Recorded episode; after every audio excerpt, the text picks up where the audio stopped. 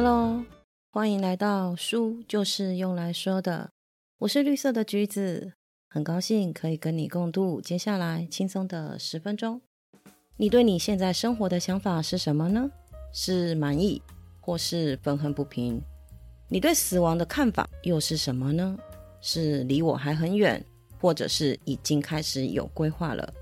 今天跟大家分享的这一本书。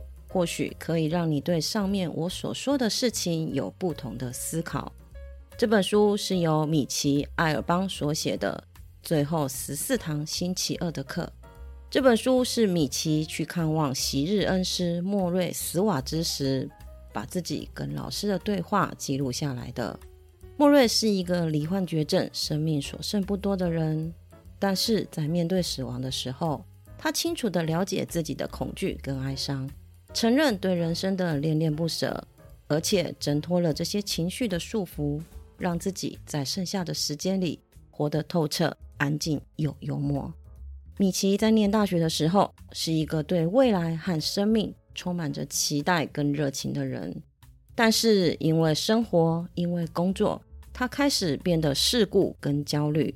但是在跟莫瑞一次又一次的谈话里，莫瑞勇敢的面对死亡。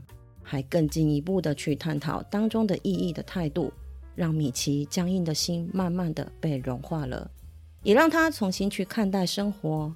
在这最后的十四堂课里面，我们来看看他们聊了些什么。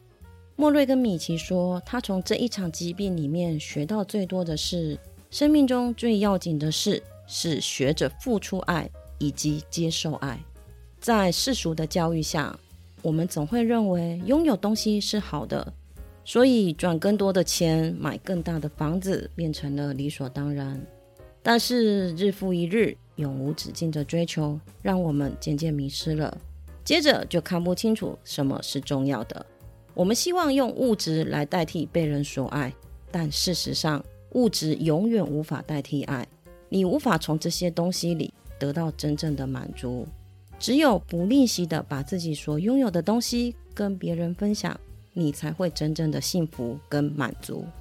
或许有人就会说：“我没有钱，我没有权利，那我到底要跟别人分享什么呢？”把自己所拥有的东西跟别人分享，指的并不是金钱，而是你的时间、你的才能、你的关怀等等。这么说好了，世界上有很多孤单的人，你要做的。其实只是听他说说话，陪他下个棋，投入去关怀你周遭的人，投入去创造一个让你活得有目的、有意义的事情，你就会赢得尊重，因为你会感受到有人需要你。对我来说，去对别人付出爱很容易，就像之前我提到的，我是一个高敏感度的人，一直以来对身旁的人事物似乎都会特别的敏感。共感力很强，对别人的喜怒哀乐的感受力特高，但是我却对接受别人的爱特别的别扭。在看到莫瑞的这一段话以后，我想了一下，为什么我会这样子呢？我想到了两个原因。第一个可能是自卑，觉得自己不配拥有别人的爱；另一个则是觉得接受别人的好，就像是承认自己是软弱的。好胜心强的我怎么可以示弱呢？一直在追求独立自主人设的我怎么可以依赖别人呢？随着岁月的推进，现在我慢慢懂了一件事情：人跟人之间的互动是相互的。在正常的人际关系里，假若别人一直接受你的爱，他也会想要付出他的爱来给你。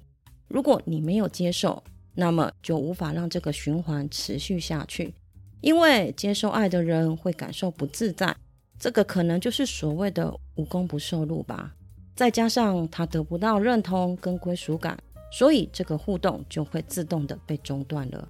更进一步来说，我想当强者的私心，让别人只能够被逼着一直扮演着弱者的角色，这样对对方来讲是相当的不尊重的。承认自己需要别人的爱、别人的关怀，或许不简单。那就让我们一起来努力，从调整心态做起。我相信付出是快乐的，所以让对方也有机会付出，让对方也可以享受这一份快乐。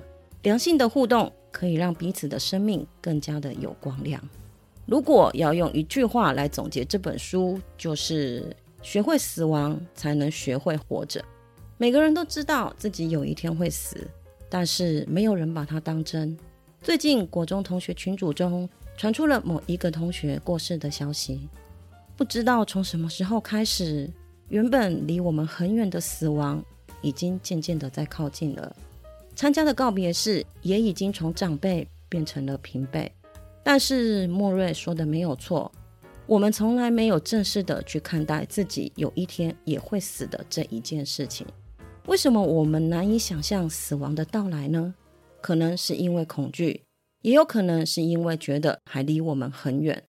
就是因为离得远，很多时候我们都是在半梦半醒之间，做着自以为非做不可的事，重视物质的追求。甚至把身旁人的爱视为理所当然，但当你了解到自己就要死了，看事情就会相当的不同了。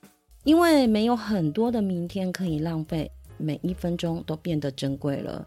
这样，在你活的时候，你就可以真的比较投入，专注在重要的事情上，可以更了解事物的价值，不再把很多事情视为理所当然。来说一个书里面莫瑞提到的例子。莫瑞跟米奇说，因为疾病，他不能外出了，所以只能够整天的待在屋子里面。但是呢，他可以透过房间里面的那一扇窗户，去观察树木的变化，跟了解每天风的强弱。那一扇窗户让他可以欣赏大自然的一切，而且每天都像第一次看一样。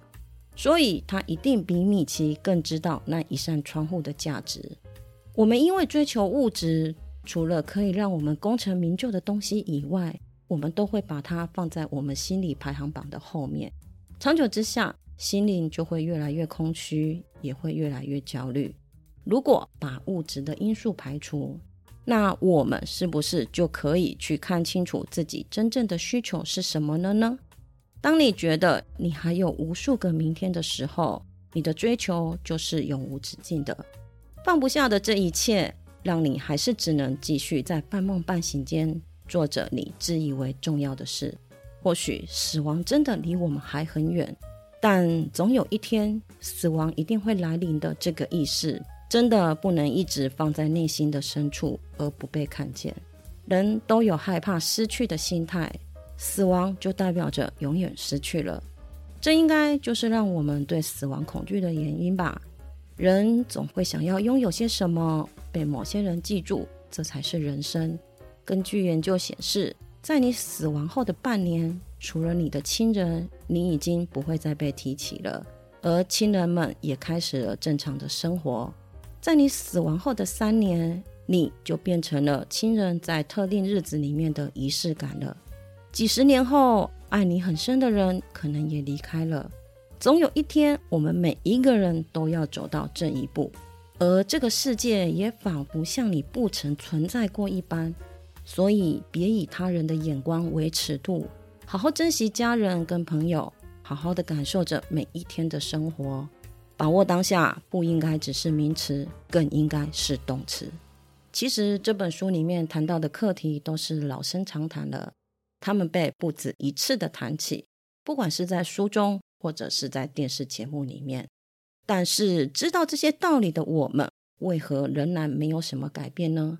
那是因为这些事在执行上不容易持续，再加上人都是健忘的，所以随着行动没有得到回馈，这些东西就一直往下深埋在心底的深处了。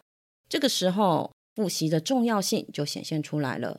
透过不断的去阅读或聆听这些课题，经由不同的人去解释，让我们更了解这些熟悉又陌生的课题，再次的反省自己无法向前走去的原因。人都是在一次又一次的失败里面学到教训，把反省出来的原因当成养分，让自己可以更珍惜未来的每一个明天。